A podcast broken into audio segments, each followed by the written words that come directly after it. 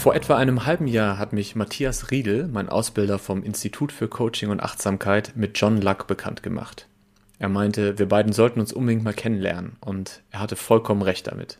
Heute ist John nicht nur ein guter Freund geworden, er ist auch Teil unseres Teams bei Wevolve. In der nächsten Stunde möchte ich mit ihm über gewaltfreie Kommunikation sprechen und dabei ein bisschen mehr über ihn und seine persönliche Motivation erfahren. John, schön, dass du da bist. Wie bist du heute hier? Ja, hallo Daniel. Äh, danke, ich fühle mich total geehrt, Teil dieses Podcasts zu sein. Und wie bin ich gerade hier? Ich bin freudig, freudig und total neugierig. Ich habe ähm, Lust auf gemeinsames Unterhalten und bin total gespannt auf deine Fragen und freue mich wirklich auf diese Zeit hier, die wir gemeinsam teilen. Ja, mir ist bei der Vorbereitung aufgefallen, dass wir uns zwar schon ein halbes Jahr kennen, aber ich das Gefühl habe, noch ganz, ganz viel von dir und über dich lernen zu können. Und ich finde es so schön, dass wir jetzt eine Stunde haben, wo wir einfach über alles sprechen können, was uns bewegt. Und äh, so auch die Möglichkeit zu haben, obwohl wir uns schon ganz gut kennen, dann nochmal eine Schippe draufzulegen, nochmal eine Ebene tiefer zu gehen. und gleichzeitig finde ich es aber auch klasse, dass wir heute ein Fokusthema haben, nämlich gewaltfreie Kommunikation. Ich würde sagen, wir steigen damit einfach mal ein und gucken uns dann an, wo es uns hintreibt. Super, gerne.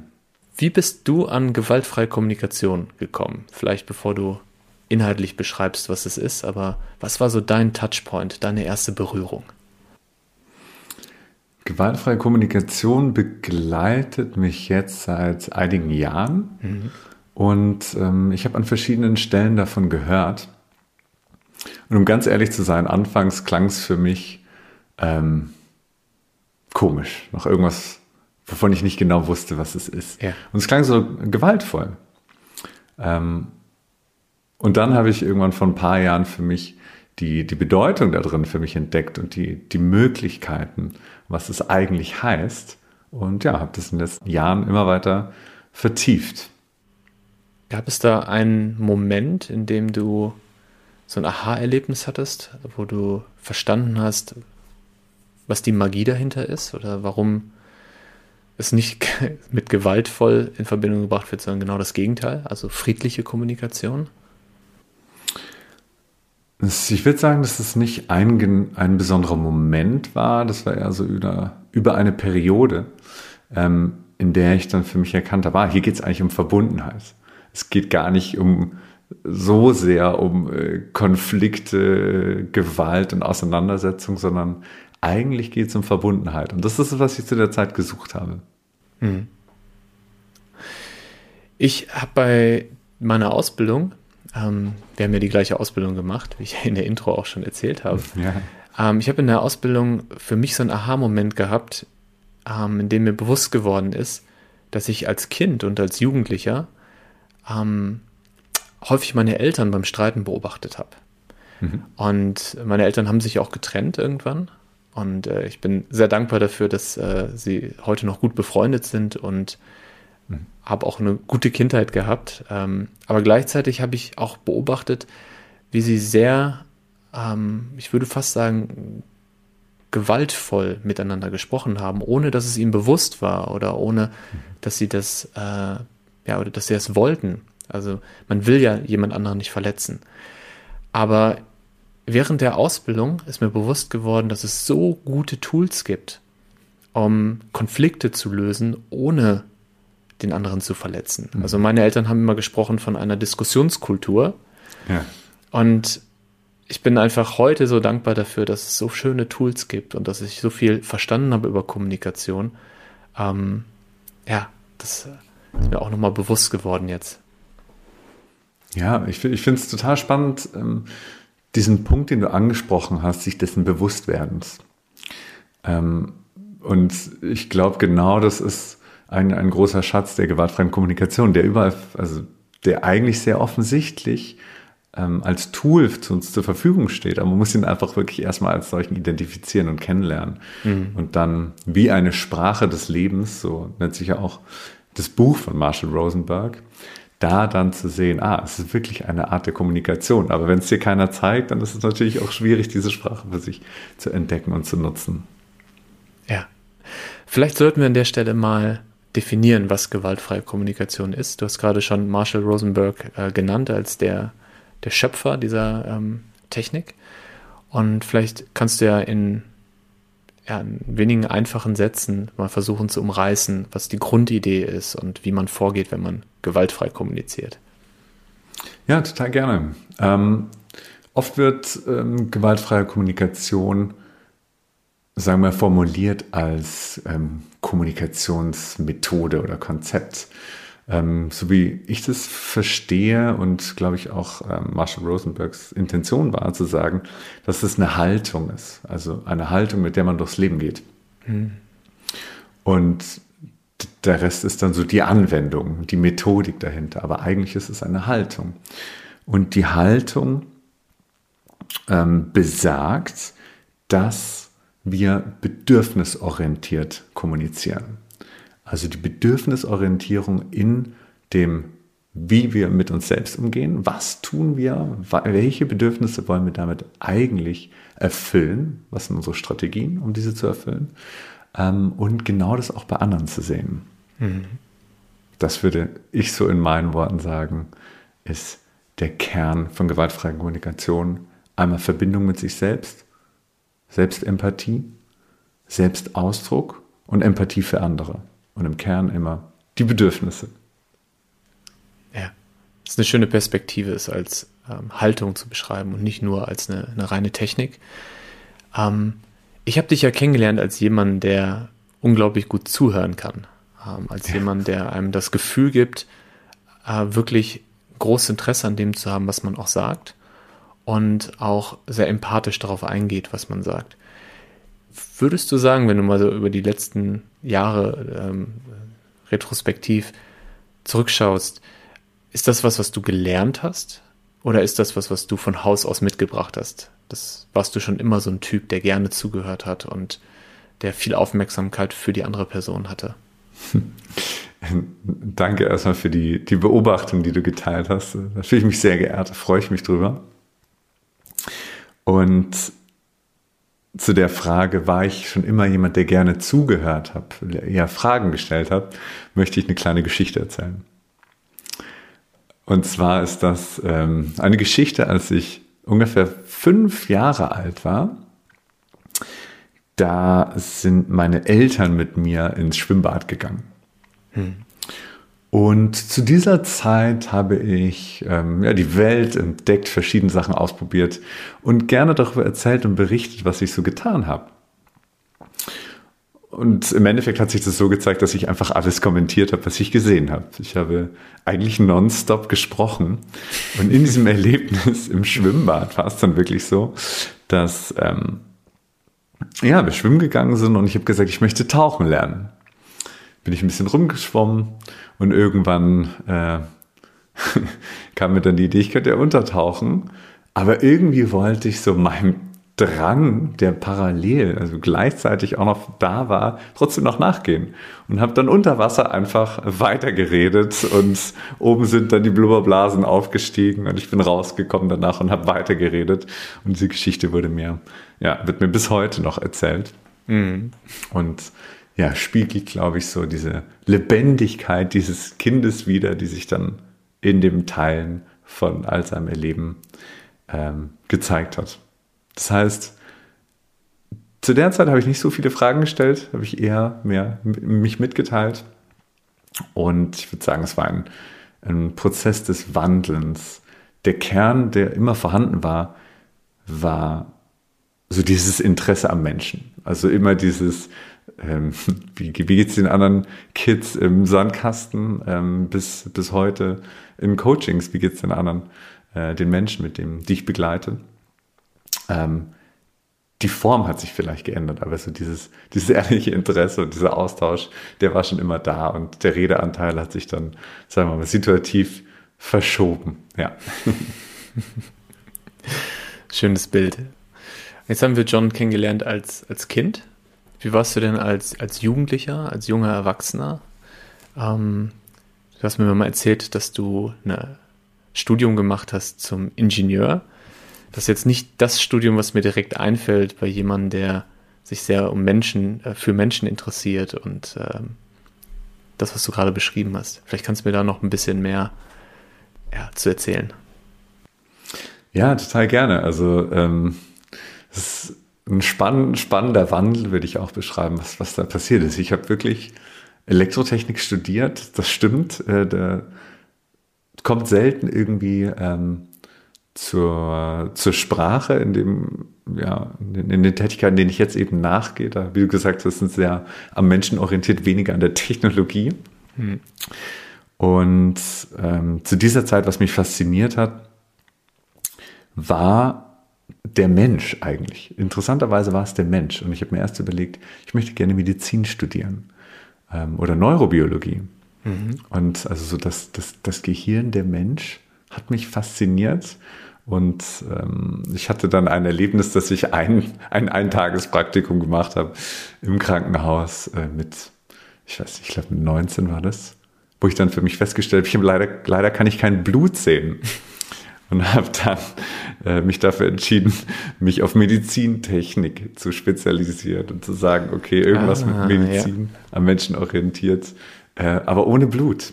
Das war so der Weg, ja. okay, und dann hat es dich äh, an die TU München gebracht, wo du dann äh, Electrical and Electronics Engineering, ich lese gerade für meine Notizen ab, äh, studiert hast. Und was ist danach passiert? Also, wenn wir mal von der Ausbildung bzw. dem Studium zu heute als Coach und Trainer und Berater, was ist dazwischen ja. passiert? Äh, einiges. Ähm, es ist so, die, der Weg war über diese Medizintechnik, ähm, dass ich die, den Inhalt sehr, sehr spannend fand, hm. aber dann für mich erlebt habe, und erkannt habe, dass das, worum es mir wirklich geht, ist, ist der Mensch. Ich möchte direkt mit dem Menschen arbeiten und nicht als Interface äh, Computer oder andere Geräte benutzen. Und habe dann den äh, Einstieg in die Welt der Beratung gefunden mhm. über Roland Berger. Das war so diese ganz klassische ähm, Unternehmensberatung, was ich spannend fand inhaltlich und dann für mich entdeckt habe, ähm, dass die Unternehmenskultur ähm, nicht meines. Und dass ich auch gesehen habe, einige Menschen in diesem Umfeld könnten noch so viel mehr ähm, ihren eigenen Potenzialen nachgehen, ihren Veranlagungen nachgehen und ihrer Persönlichkeit mehr Ausdruck verleihen. Aber das Umfeld ist äh, derart geformt, dass es das nicht ermöglicht. Mhm. Und habe dann gesagt, na gut, ähm, das Beraten an sich interessiert mich, finde ich total spannend. Um, inhaltlich möchte ich mich eher darauf konzentrieren, zu sagen, was gibt es, was kann man ähm, an Organisationsentwicklung betreiben, um diesen Menschen die Möglichkeit zu geben, ihr ähm, volles Potenzial ausleben zu können und frei ausleben zu können, ganz als Menschen. Bin dann zu einer Beratungsfirma Summer Co. gegangen, die sich mit Kulturwandel beschäftigen, mhm. Organisationsentwicklung, ähm, mit der Frage, ja, was, was können wir tun, sagen wir mal, Prozessen und Strukturen, ähm, Strategie auch in Führung. Was können wir dann tun, damit diese Menschen ähm, sich wohlfühlen und sich ausdrücken können, ausleben können in diesen Unternehmen? Habe danach für mich gemerkt, dass ich das auch spannend finde und mich noch mehr darauf konzentrieren möchte, Kulturwandel von innen zu betreiben. Das heißt, Kulturwandel von innen, Arbeit mit dem Mindset, Mindset Persönlichkeitsentwicklung, ähm, Fragen, die die Kultur des Unternehmens beschäftigen. Ähm, was für eine Kultur wollen wir haben und was können wir tun, um dieser Kultur Ausdruck zu verleihen und ähm, den Weg zu öffnen, dass sich diese Kultur auch entfalten kann. Mhm. Genau, und äh, in dieser Zeit habe ich unter anderem auch meine Coaching-Ausbildung beim Institut für Coaching und Achtsamkeit gemacht, wo du ja kurze Zeit vorher, einige Zeit vorher auch mhm. warst. Äh, und dann haben wir das Glück gehabt, dass wir uns kennenlernen durften und jetzt gemeinsam bei WeWolf ähm, ja, Schulter an Schulter sozusagen die Welt verbessern wollen. Herz an Herz, genau. ja. Das ist schön, da hast du jetzt auch den Kreis wieder zu der Intro geschlossen. Ähm, was ich gerade beobachtet habe beim Zuhören ist, dass da noch ein spannendes anderes Thema drin ist, in dem, was du gerade beschrieben hast. Und ich würde dieses Thema mal so innerer Kompass nennen. Ja. Also du hast beschrieben, wie, dass du ursprünglich ein Interesse hattest, mit Menschen zu arbeiten. Dann kam für dich Medizin, konntest kein Blut sehen, dann kam Medizintechnik, hast dann doch festgestellt, dass du viel vom Computer, also nicht so viel vom Menschen bist. Hast dann bis dann die Beratung gegangen, da dann mehr die Organisationsentwicklung und Kulturentwicklung. Und das heißt, was ich raushöre, ist, dass du ja schon ein Gefühl dafür hast, was dir wichtig ist, was du möchtest und das aber so Schritt für Schritt dich gerade herantastest. Nimmst du das auch so wahr? Hm, ja, ich sehe auf jeden Fall diesen roten Faden, ähm, der vielleicht mit inneren Kompass ähm, auch gemeint werden kann oder übereinander gelegt werden kann. Mhm. Und ich finde das spannend. Also für mich war es wirklich eine Entdeckungsreise. Einmal eine Entdeckungsreise, dass vielleicht, wenn man das Bild des inneren Kompass nimmt, mein Kompass in eine Richtung zeigt, in eine Himmelsrichtung, dann gehe ich in diese Richtung und entdecke auf dem Weg erst die Möglichkeiten, die ich mir vorher gar nicht vorstellen hätte können. Mhm. Ja. Und die außerhalb dieses ähm, Standardkatalogs liegen, der in unserer Gesellschaft irgendwie vorgelebt wird, dass man die Möglichkeit hat, A, B, C oder D irgendwie zu werden in seinem Leben. Und diesem Kompass zu folgen, ähm, führt einen dann zu neuen Gebieten, die man vorher noch nie kannte. Und das ist das Spannende und Aufregende. Und ähm, ja, kann ich jedem der ZuhörerInnen an dieser Stelle auch empfehlen, diesem Kompass zu folgen auf der Reise, nicht nur zu sich selbst, sondern auch zu neuen Gebieten. Ja. Ich fand, das ist gerade schön beschrieben mit diesem ähm, Katalog. Ich erinnere mich tatsächlich noch daran, wie ich während der Schulzeit nicht wusste, was ich beruflich machen möchte und dann im Arbeitsamt oder hieß das damals, damals hieß es glaube ich noch Arbeitsamt, war. Und da gab es dann ähm, also im Computer so einen Fragebogen, den man ausgefüllt hat. Und dann hat einem der Computer gesagt, welcher Job für dich in Frage kommt. Ja. Und das Witzige ist ja, dass die Jobs, die ich heute mache oder die letzten zehn Jahre gemacht habe, die gab es in diesem System noch gar nicht. Ja, das heißt, ich konnte gar nicht äh, damals schon wissen, was ich heute werde, weil es diesen Job noch gar nicht gab. Und ähm, wenn ich so auf meinen Werdegang zurückgucke, gibt ja dieses Phänomen Connecting the Dots, ne, dass man im Nachhinein totalen Sinn darin sieht, was man gemacht hat, was man für unterschiedliche Stationen hatte. Mhm. Und ich habe wirklich das Gefühl, dass heute das, was ich tue, als hätte alles die letzten 10, 20 Jahre genau darauf hingewirkt. Also ich alle Erfahrungen, die ich gesammelt habe, alle Techniken, die ich gelernt habe, alle Perspektiven, die ich einnehmen durfte, haben dazu geführt, dass ich heute das machen kann, was ich mache. Ähm, aber wenn ich dir die einzelnen Positionen jetzt aufzählen würde, würde es wenig Sinn machen. Also ich habe zum Beispiel Informatik studiert, also da haben wir auch eine, eine Parallele. ähm, Genau, das finde ich sehr spannend. Aber lass uns noch mal zu dieser Intuition gehen oder zu diesem inneren Kompass. Hm. Ähm, du hast gerade so schön dazu aufgerufen, diesem inneren Kompass zu folgen. Jetzt wage ich mal zu behaupten, dass viele Menschen diesen inneren Kompass nicht kennen, beziehungsweise hm. keine Verbindung dazu haben oder nur eine sehr vage Verbindung dazu haben. Wie kann man denn diesen Kompass schärfen? Wie kann man die Fähigkeit schärfen, diesen Kompass wahrzunehmen? Was ist da deine Erfahrung oder deine Einschätzung? Ähm, ja, schöne, schöne Frage und schöne, schöne Überleitung. Mm. Zur Verbundenheit mit sich selbst. Viele Menschen stellen sich ja die Frage, wie wir eben schon darüber gesprochen haben, was, was möchte ich werden? Was möchte ich sein? Was möchte ich tun? Mhm.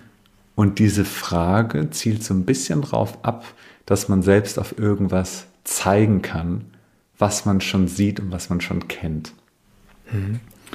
Und ähm, im, in unserem Leben wird uns irgendwie selten gesagt, ähm, dass es nicht nur diese Herangehensweise gibt, irgendwas zu finden, ähm, was einen glücklich macht, auf was zu zeigen, was man kennt oder sieht, sondern dass es auch noch eine andere Herangehensweise gibt. Ähm, nach innen zu hören und einer Richtung zu folgen. Und um diesem inneren Kompass zu folgen, ist der erste Schritt, sich mit sich selbst verbinden zu können, also die Verbundenheit mit sich selbst herzustellen. so im Prinzip in sich reinzuhorchen. Und ähm, dann wird es irgendwie so ein bisschen abstrakt und irgendwie kryptisch. Und dann kann man so Sachen sagen wie in sich reinhorchen und ähm, gucken, was sich gut anfühlt, seinem Bauchgefühl folgen. Und das ist alles erstmal sehr, sehr kryptisch. Was ich gelernt habe, und das ist dann auch wieder in Hindsight, also im Rückblick ist es natürlich immer leichter zu sagen, als äh, wenn mir das jemand erzählt hätte, als ich 18 wäre. Hm. Ähm, der, der emotionalen Intelligenz mehr Gewicht zu geben. Das heißt, wenn wir uns fragen, welche Entscheidung wir treffen wollen, stecken die schon oft in unserem, in unserem Körper selbst. Also wir haben ein, das was man dann Bauchgefühl nennt, zu sagen, fühlt sich das richtig an? Erfüllen sich dadurch vielleicht irgendwelche Bedürfnisse von mir? Und da schneiden wir jetzt auch gerade wieder die, die gewaltfreie Kommunikation an. Mhm. Dieses, welche Dinge möchte ich tun, ist ja eigentlich eine Frage, welchen Strategien möchte ich nachgehen, um bestimmte Bedürfnisse von mir zu erfüllen. Mhm. Und dann zu gucken, Schritt 1 vielleicht, ich höre mich rein, wie geht es mir gerade? Auf einer Gefühlsebene. Und dann Schritt zwei zu sagen, welche Bedürfnisse werden eventuell gerade erfüllt mhm. und mir geht's gut, sprich ich habe ein angenehmes Gefühl, oder welche Bedürfnisse werden vielleicht gerade nicht erfüllt und dann habe ich ein unangenehmes Gefühl. Und das würde ich so mitgeben, auch als Kern der GfK, bedürfnisorientiert zu gucken und das Grundkonzept sich vor Augen zu führen, dass unsere Gefühle immer auf unsere Bedürfnisse zeigen. Also auch wenn ich eine Sache von der GfK mitgeben würde, unsere Gefühle zeigen immer auf unsere Bedürfnisse. Es gibt keine guten oder schlechten, es gibt angenehme und unangenehme, aber sie zeigen immer auf unsere Bedürfnisse. Und wenn wir unseren Kompass schärfen wollen, können wir uns fragen, wie geht es uns gerade? Und vielleicht gucken, auf welche Bedürfnisse zeigt dieses Gefühl gerade? Und dann zu sagen, welche Entscheidung möchte ich treffen, um diesen Bedürfnissen nachzugehen. Hm. Sehr schön. Und auch schön zu sehen, wie unsere Reise, die wir gerade gehen, über unsere Historie und die verschiedenen Stationen in unserem Leben jetzt dazu führt, dass wir auch wieder den Fokus auf gewaltfreie Kommunikation haben. Und das wäre tatsächlich auch ähm, eine Frage gewesen, die ich, die ich mir notiert habe oder die ich mir vorher überlegt habe. In der GFK, also in der gewaltfreien Kommunikation, gibt es ja vier Schritte. Ähm, der erste Schritt ist, dass man seine Beobachtungen teilt. Der zweite Schritt, dass man teilt, was für ein Gefühl verbindet man damit.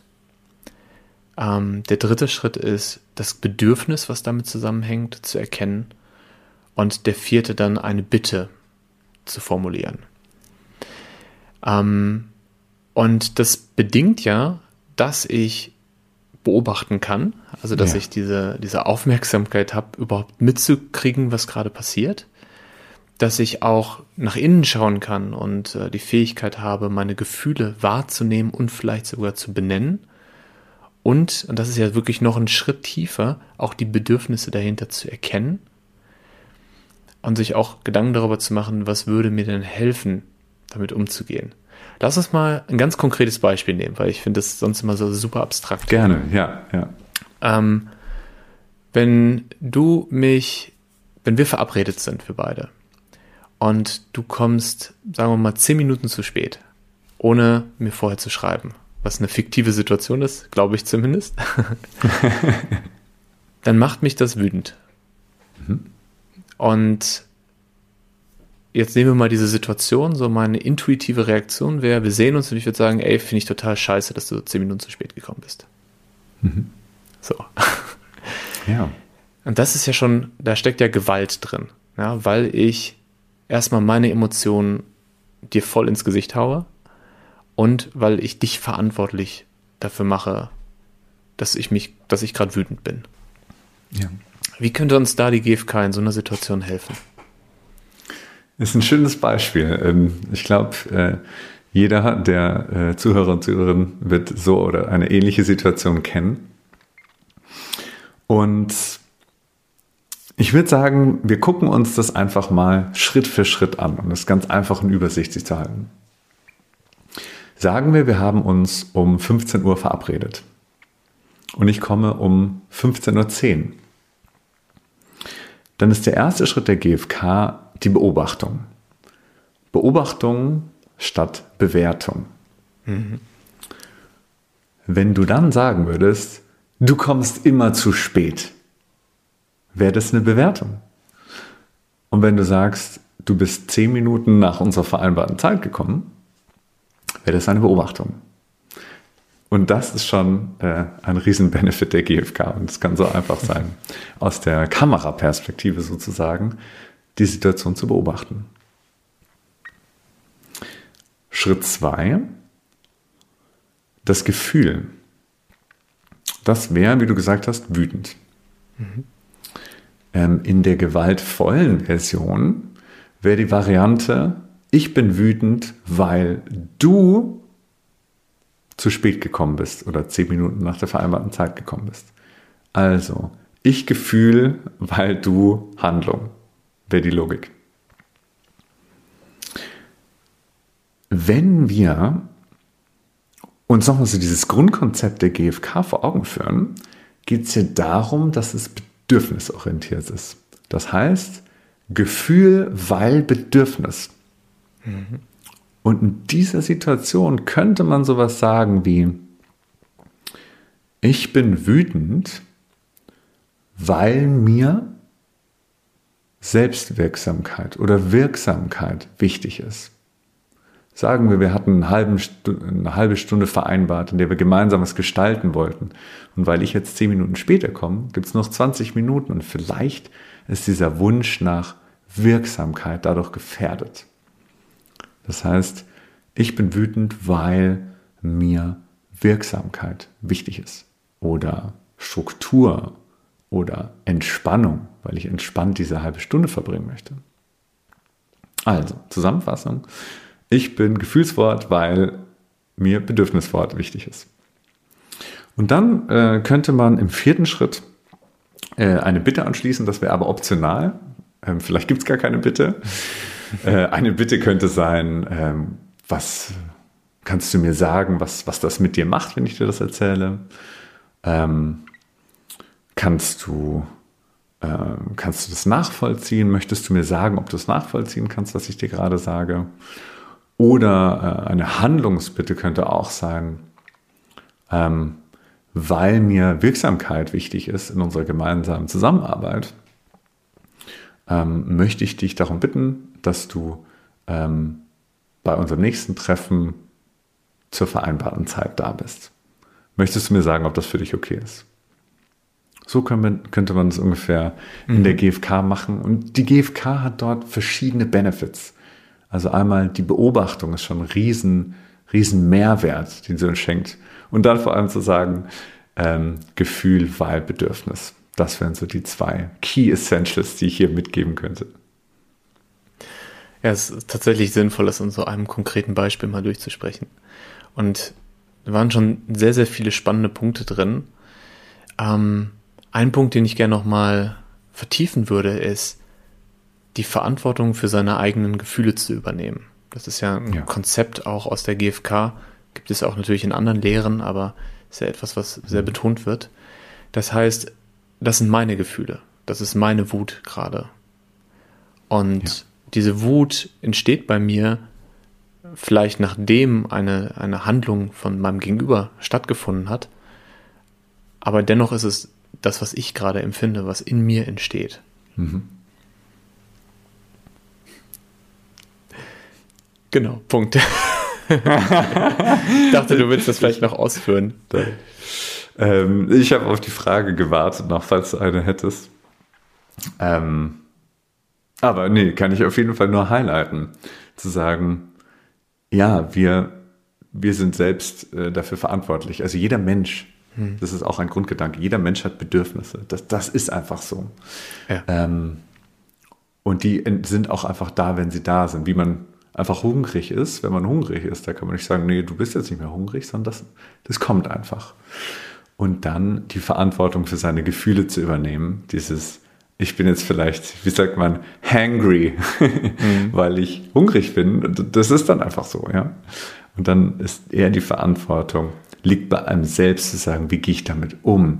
Ähm, nicht das auf andere zu projizieren, sondern es einfach wahrzunehmen als, okay, dieses Gefühl möchte mir irgendwas sagen. Ja. Wenn wir mal dieses Beispiel nochmal nehmen, das ich eben fiktiv in den Raum geworfen habe mit dem zu spät kommen. Ja. Das Beispiel ist mir natürlich deshalb gekommen, weil es für mich tatsächlich ein Thema ist. Also ich bin jemand, der sehr strukturiert ist, ähm, der sich auch wirklich sehr bemüht, immer pünktlich zu sein. Und ähm, dem es deshalb auch wichtig ist, dass andere auch sich bemühen, pünktlich zu sein.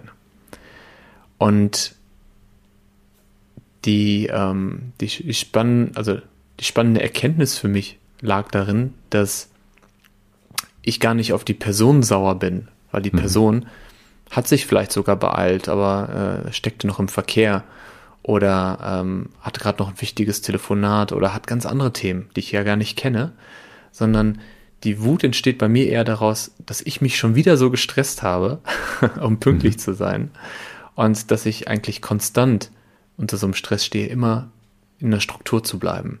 Und eigentlich wünsche ich mir, ein Bedürfnis in mir ist mehr Leichtigkeit. Ja, ich wünsche mhm. mir ähm, mehr Entspanntheit, vielleicht auch mal fünf Minuten zu spät zu kommen, ohne gleich ein schlechtes Gewissen zu haben. Mhm. Das heißt also, in dieser Wut, die da aufkommt, erkenne ich ein Bedürfnis, was ich eigentlich habe. Und daraus entsteht für mich auch eine Chance, ähm, in meinem Alltag was zu verändern, um dieses Bedürfnis zu erfüllen. Ja. um mich mal kurz selbst zu coachen hier. ich, ich wollte gerade sagen, es, es, es freut, ich freue mich dann, das Selbstcoaching äh, beobachten zu können. Das macht ja auch einen guten Coach aus, dass man äh, gar nicht so viel sagen muss und einfach den Raum hält. Ja. Lass uns doch mal das, das Thema, was wir gerade angesprochen haben, auf den Business-Kontext übertragen. Ja. Ähm, das heißt, das Beispiel, was ich jetzt genannt habe, war gerade ein sehr persönliches Beispiel, was vor allen Dingen auch irgendwie im Privatleben häufig vorkommt. Aber wie ist das im Unternehmen? Wie ist das in, der, in, in Teams, in der Kultur, im, im täglichen Doing? Ist das eine, eine Technik, die Unternehmen unterstützen kann? Da würde ich als erstes antworten, das ist ja eigentlich nicht so eine Technik, es ist ja eher die Haltung. Aber mhm. klar, es steht auf jeden Fall ein, ein technisches Konstrukt dahinter. Ähm, und ja, auf alle Fälle. In jeglicher ähm, menschlicher Interaktion, zwischenmenschlicher Interaktion und Interaktion mit einem selbst, genau wie du es gerade an deinem Beispiel erklärt hast, ist es nützlich, auf jeden Fall. Ja. Und wo liegen die Herausforderungen? Also wenn ich jetzt als Unternehmer sage, wir brauchen eine Feedback-Kultur, wir brauchen eine Kultur, um mit schwierigen Themen umzugehen, um auch äh, ja, Dinge anzusprechen, die, die nicht so leicht fallen, um keine Energie darauf zu vergeuden, in irgendwelchen Streitzyklen zu sein. Und also wenn jetzt ein Unternehmer sagt, ich möchte gerne diese Einstellung, nicht die Technik, mhm. der gewaltfreien Kommunikation zum Teil unserer Kultur machen. Ja, wie, wie würde ein Unternehmen mal vorgehen und wo wären die Herausforderungen? Mhm, das ist eine gute Frage. Ähm, bedürfnisorientiert würde ich rangehen. Naja, im Prinzip, wenn wir dieses Beispiel nehmen, in einem, in einem kleinen Team, das macht es leichter, sich vorzustellen, als wenn man dann gleich auf 10.000 Mitarbeiter Konzern denkt. Ähm, und dann kann man gucken, wie man es überträgt. Mhm. In Schritt 1 äh, in diesem Team würde ich dann als Teamleiter, Teamleiterin ähm, einmal das in den Raum stellen, dass das eine Möglichkeit wäre, aber erstmal zu fragen, was denn das Bedürfnis überhaupt der Menschen in diesem, in diesem Team ist. Also wenn da wirklich ein geteiltes Bedürfnis danach ist, entweder ähm, nach hm. ähm, Zusammenhalt oder Harmonie oder Verbundenheit oder was auch immer, dann könnte man sagen, dann wäre das eine, eine gute Möglichkeit, dieses Bedürfnis zu erfüllen und dem nachzugehen. Also sprich, die Leute müssen den Sinn da drin sehen. Mhm. Und wenn, wenn der Sinn dann dort gesehen wird, ähm, ist es essentiell, glaube ich, erstmal einen, einen, einen kleinen Workshop dazu zu machen, dass man so einen Überblick bekommt, ähm, wie funktioniert das, was soll das, ähm, um so ein bisschen mehr zu verstehen. Und dann ist es ganz viel ausprobieren. Also dann ist es schon, dann schafft man schon, beziehungsweise dann arbeitet man schon an seiner eigenen Kultur, allein durch den Prozess zu sagen, wir sind offen, was Neues zu lernen. Ähm, und es ist dadurch, dass es ja auch eine, wirklich eine Sprache ist, mit der man kommuniziert, nichts, was man einfach von einem Tag auf den anderen lernt, wie man einfach Französisch äh, sprechen könnte. Ähm, und ja, es kann dann schon Teil der Kultur sein des Unternehmens, neue Dinge auszuprobieren. ja, so würde ich als Start vorgehen und das Ganze auch so als Experiment vielleicht framen, um es leicht und locker zu machen. Ähm, dadurch, dass auch, ist noch so ein Punkt, den ich äh, dazufügen möchte, anfangs die GfK ähm, auch manchmal ein bisschen steif wirkt oder künstlich und steril. Und wenn man die wirklich, mhm. sagen wir mal, technisch ganz genau beschreibt, klingt es trocken. Ich bin wütend, weil ich Struktur brauche und äh, ich sehe, es liegen drei DIN A4 Blätter auf dem Boden. Das, das redet ja niemand. Das klingt einfach komisch, unauthentisch. Das heißt, es ist ein Prozess und dann irgendwann, um das dann zu diesem, zu der Alltags-GFK, nenne ich es mal, ähm, zu entwickeln, ist, ist es ein Prozess ähm, und auf dessen Weg wird jeder auch schon so ein bisschen Früchte für sich ernten können und das, was man, das kann man auch gemeinsam feiern. Da waren jetzt gerade für mich zwei spannende Punkte drin, die auch direkt zusammenhängen. Ähm, das eine ist der Punkt, dass eine gewisse Bereitschaft im Team da sein muss. Und das ist ja bei jeder Veränderung so. Ähm, ein Veränderungsprozess kann ja nur stattfinden, wenn jemand wirklich bereit dafür ist. Und der zweite Punkt, der hängt ja direkt damit zusammen, nämlich ähm, es gibt Vorurteile gegenüber GFK. Es gibt, ähm, ja, manche kennen GFK eher aus der, aus der ähm, alternativen, vielleicht sogar esoterischen Welt. Manche kennen GFK eher aus äh, oder nehmen es als sehr starres Konstrukt wahr, vielleicht als Korsett. Und ich glaube, das Schöne an dem, was du gerade gesagt hast, ist erstmal wirklich das Bedürfnis sehen und das Team auch selber dahin führen, ähm, zu erkennen, da gibt es ein Potenzial, da gibt es etwas, wo wir besser werden können, wo wir ähm, unser, unser Horizont erweitern können, unser, unser Toolkit erweitern können.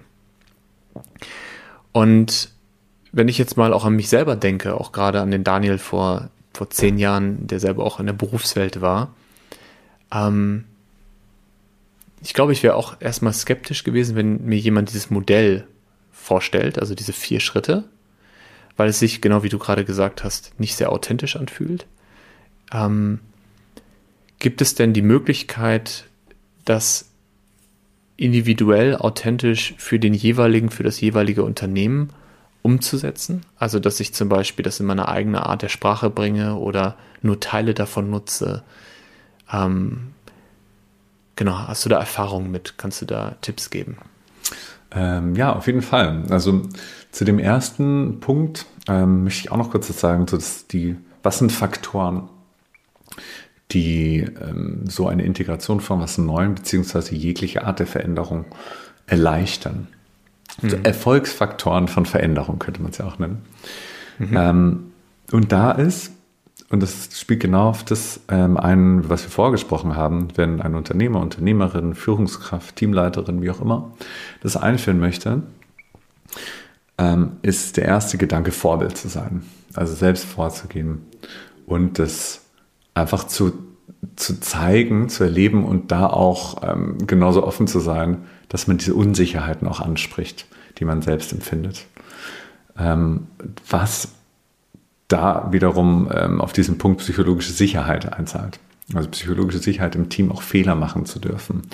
Ähm, genau solche Gefühle überhaupt ansprechen zu können. Ich meine, in vielen Unternehmenskontexten ist es schon ein ganz schöner Stretch von, man redet nicht miteinander, jeder sitzt vor seinem Computer, man redet nur über Fakten zu, hey, ähm, ich fühle mich unsicher, weil ich äh, Unterstützung brauche. Ähm, oder ich bin traurig, weil ich keine Unterstützung bekomme oder weil ich gerade keine Unterstützung erlebe. Das ist natürlich schon eine große Veränderung.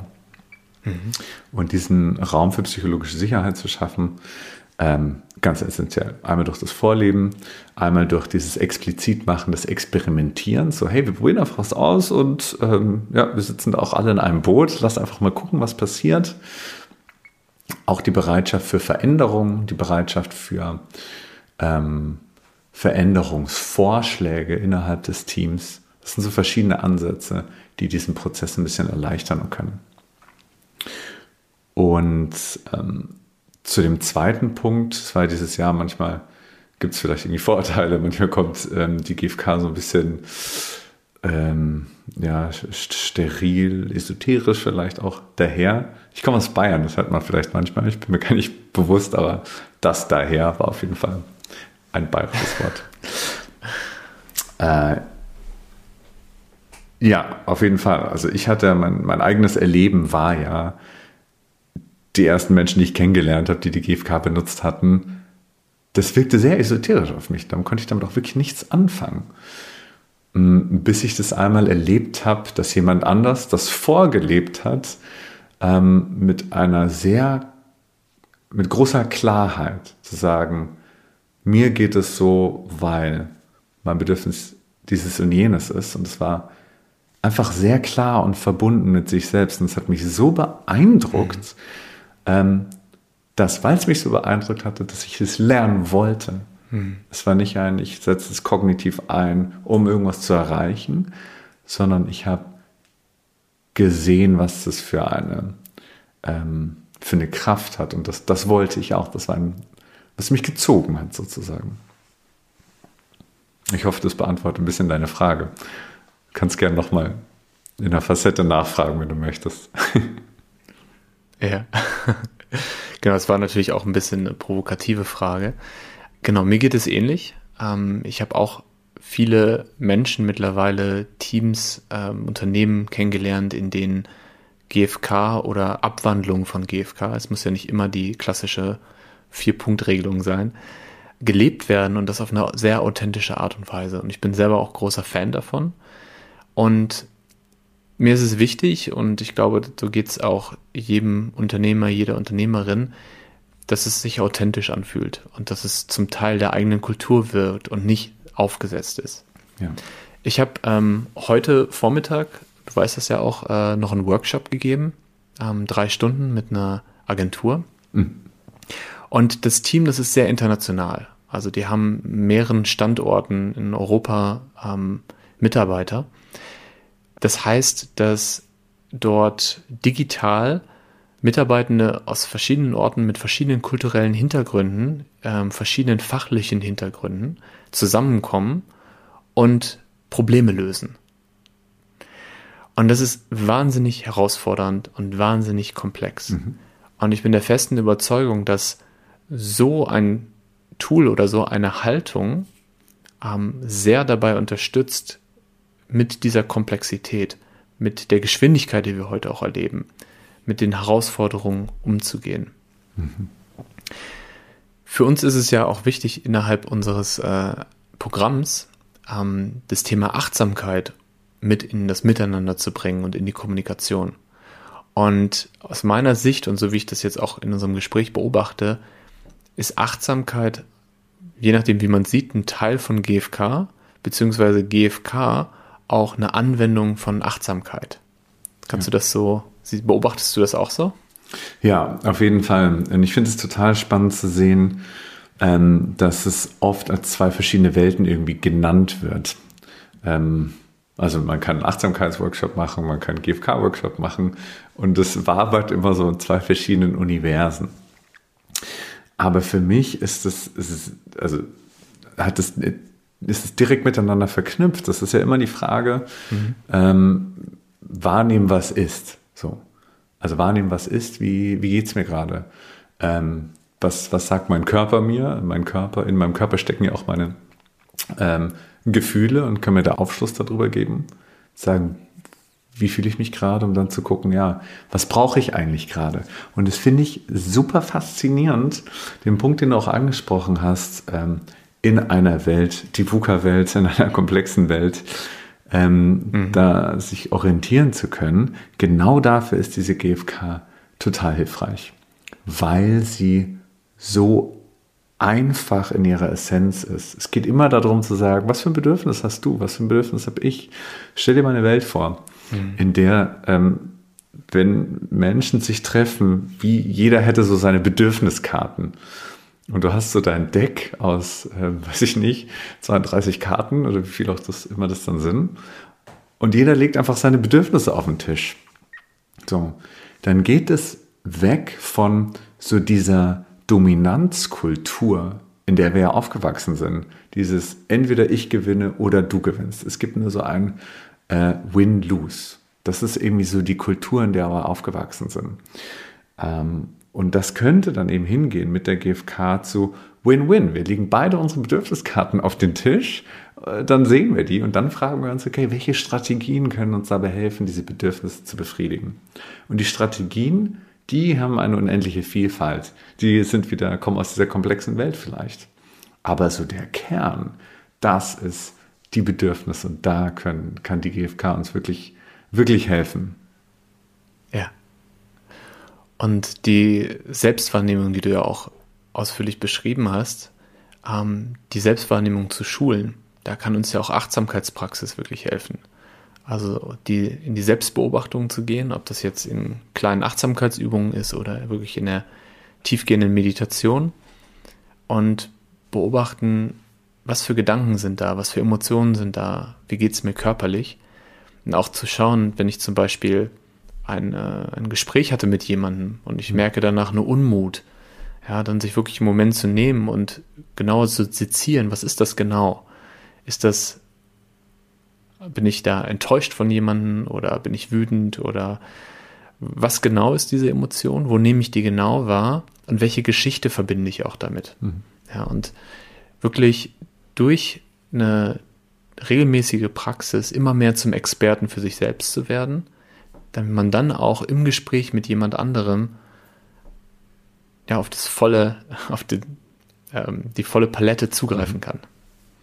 Ja, und in, also in dem Punkt ähm, da möchte ich auch, wenn wir schon die, die GfK ähm, äh, entspiritualisieren und da die Mystik ein bisschen rausnehmen, ähm, da das, das Gleiche oder was Ähnliches auch mit der Achtsamkeit machen. Also es ist wenig irgendwie in den Wolken sein und irgendwie ähm, ja, alle sind in, in Frieden und tanzen um die Bäume oder so, so wird es ja auch manchmal überspitzt dargestellt, zu sagen, ähm, in der Achtsamkeit wollen wir einfach ganz genau schärfen, wie es uns geht, was gerade passiert.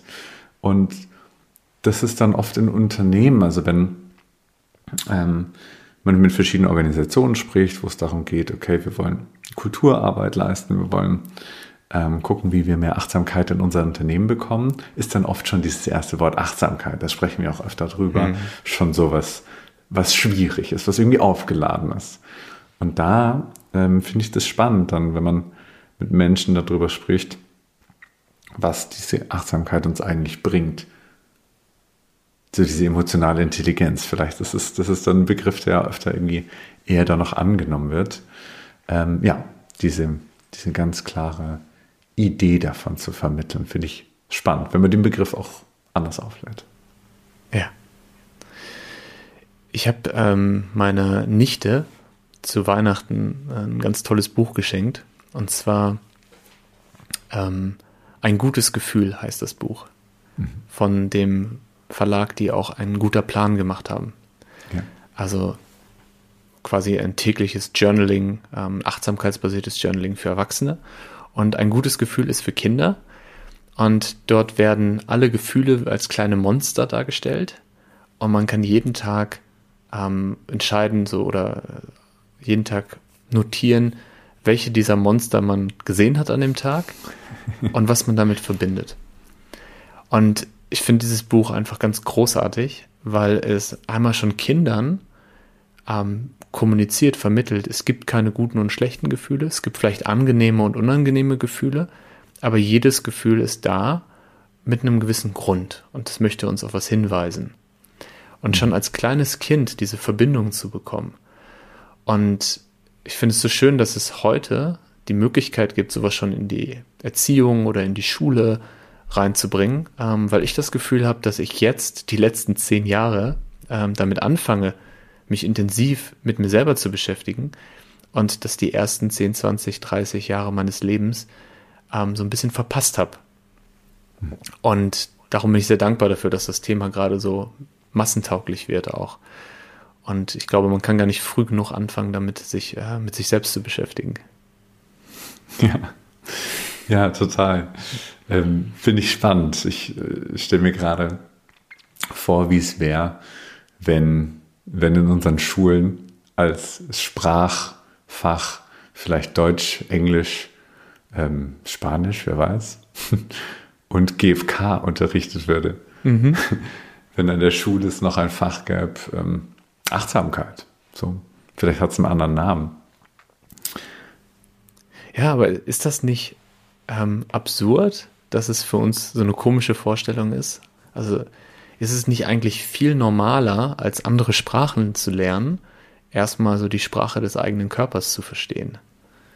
Ja ja, es ist, wirklich, es ist irgendwie absurd und, und gleichzeitig verstehe ich irgendwie auch, wo, kann ich nachvollziehen, woher das kommt, so dass wir in unserer Gesellschaft immer weiter in den Kopf gestiegen sind, so, oder es ist uns zu Kopf gestiegen, was auch immer ist es, aber das ist ja passiert, wenn man sich die Schulfächer anguckt, ist ja alles sehr, sehr kopflastig. Mhm. und jetzt langsam ähm, merken wir, wow, wir sind mehr als ein Gehirn, da stecken noch ganz andere Sachen an, an uns und in uns. Und ja, finde ich schön, dass die Reise da in diese Richtung auch auf gesellschaftlicher Ebene geht. Ja. Sehr schön. John, lass uns langsam zum Ende kommen. Wir nähern uns äh, der, der vollen Stunde. wow, das ging schnell. Ja. ähm, wenn du an deine Ausbildung denkst, wir hatten ja beide die Ehre, dass wir eine gleiche Ausbildung machen konnten, wobei die auch jedes Mal mit jeder Gruppe auch wieder anders ist. Was war so eine Erkenntnis, die du hattest, die du gerne mit den HörerInnen teilen möchtest? Hm. Gute Frage. Hm. Achtsamkeit macht Spaß. das habe ich wirklich ähm, intensiv in diesem Jahr nochmal noch mal erleben dürfen dass es wirklich einen spielerischen Zugang dazu gibt und zu sagen, ähm, ich muss mich nicht wie ein Zen-Mönch fühlen und immer im Schneidersitz sitzen, um mich mit mir selbst zu verbinden, sondern es gibt ganz viele andere Arten und Weisen, mhm. ähm, wie man das machen kann, wenn man zum Beispiel was, was isst, was Leckeres und da einfach mal guckt, ähm, sich darauf fokussiert, wie schmeckt das genau, wie fühlt sich das genau an oder wenn man beim Sport machen ein bisschen guckt und da einfach mit so einem spielerischen, neugierigen Mindset rangeht. Das habe ich nochmal für mich verstärkt in dieser Ausbildung erleben dürfen. Sehr schön. Ich habe das Strahlen in den Augen gesehen und das äh, Lächeln. und ich habe auch sehr viele schöne Momente, an die ich mich da erinnere. John, wenn jemand Lust hat, mit dir in Kontakt zu treten, ähm, wie macht er oder sie das am besten? Gute Frage. Ähm, über LinkedIn kann ich sehr gerne kontaktiert werden. John Luck, da findet ihr mich. Ähm, ja, schreibt mich gerne an. Äh, ich kann auch jedem äh, empfehlen, folgt auch äh, Daniels Podcast weiterhin. Es wird bestimmt ganz viele spannende Menschen geben, die da ähm, ja, Beiträge leisten dürfen und gemeinsam mit Daniel quatschen können. Also folgt ihm weiterhin und wenn ihr wollt, könnt ihr mich total gerne über, über LinkedIn kontaktieren. John, ich beobachte gerade, ähm, dass wir uns dem Ende nähern und ich habe ein Gefühl von ja, Traurigkeit, so ein Gefühl von etwas Schade finden und merke, dass da so ein Bedürfnis ist, dass ich Lust habe, noch weiter zu sprechen. Hm. Darum die Bitte, lass uns gerne in nächster Zeit mal einen Spaziergang machen ähm, oder einfach so zum Abendtreffen, zum, zum Wein und das Gespräch nochmal vertiefen. Schön, dass du heute dabei warst. da, Dankeschön, Daniel. Dankeschön. Und ein Meister der GFK. Dankeschön. Mach's gut.